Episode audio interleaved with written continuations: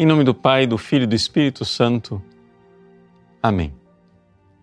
Meus queridos irmãos e irmãs, no Evangelho de hoje, nós vemos uma dessas passagens típicas de São Lucas que não tem paralelo nos outros evangelhos. É a parábola do juiz iníquo e da pobre viúva, que insistentemente vai pedindo a este juiz para que lhe faça justiça.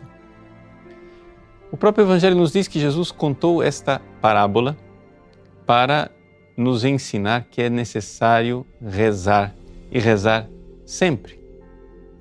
Rezar sem cessar. Portanto, aqui está o centro e aquilo que ele verdadeiramente está tentando nos ensinar. Veja, para entendermos essa parábola, nós temos que compreender o seguinte: Jesus está colocando aqui um contraste extremo. Nós temos, de um lado, um juiz iníquo que não teme a Deus e que não tem nenhuma, nenhum respeito pelos seres humanos. No outro lado, o contraste é Deus, Pai de bondade, amoroso, misericordioso, que quer que nós sejamos salvos que envia o seu Filho ao mundo para nos salvar e para morrer na cruz por nós, que envia o Espírito Santo para que nós recebamos a graça. Eis aí o contraste extremo. E nesse contraste extremo, Jesus então ensina: se até esse juiz miserável cede à insistência da viúva, quanto mais não cederá o Pai bondoso e de infinita misericórdia às nossas insistências. Mas aí você vai perguntar, mas por que que Deus então já não dá logo as coisas, ao invés de a gente ficar perdendo tempo tendo que insistir? É porque nos ensina Santo Tomás de Aquino que quando Deus determinou que iria nos dar uma graça, ele também determinou o meio através do qual nos daria esta graça. E portanto, Deus que quer nos dar a salvação, ele determinou que nos dará a salvação através da oração. Oração insistente, oração perseverante, oração humilde. E esta oração ela é necessária. Deus que nos criou sem nós, diz Santo Agostinho, não quer nos salvar sem nós.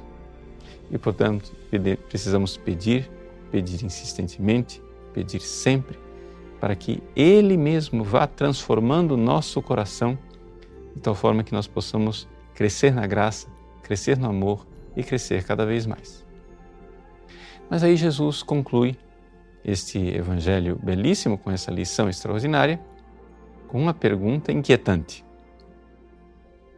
E o filho do homem, quando voltar, irá encontrar fé sobre a terra? Por quê? Porque, claro, existe a provação, existem as demoras de Deus. O livro do Eclesiástico mesmo nos diz: Filho, quando entrares para o serviço de Deus, prepara-te para a aprovação. Sofre as demoras de Deus. Então, perseverança e humildade. Peça, peça sempre, peça humildemente. Ele quer nos dar. Ele quer nos dar a graça de sermos mais santos. Ele quer nos dar a graça de seguirmos a Sua palavra, crescermos no amor, encontrarmos né, um, um amor ainda mais elevado nas moradas superiores, no caminho da santidade. Ainda aqui nesse mundo. Ele quer isto. Mas para isso quer também nos purificar.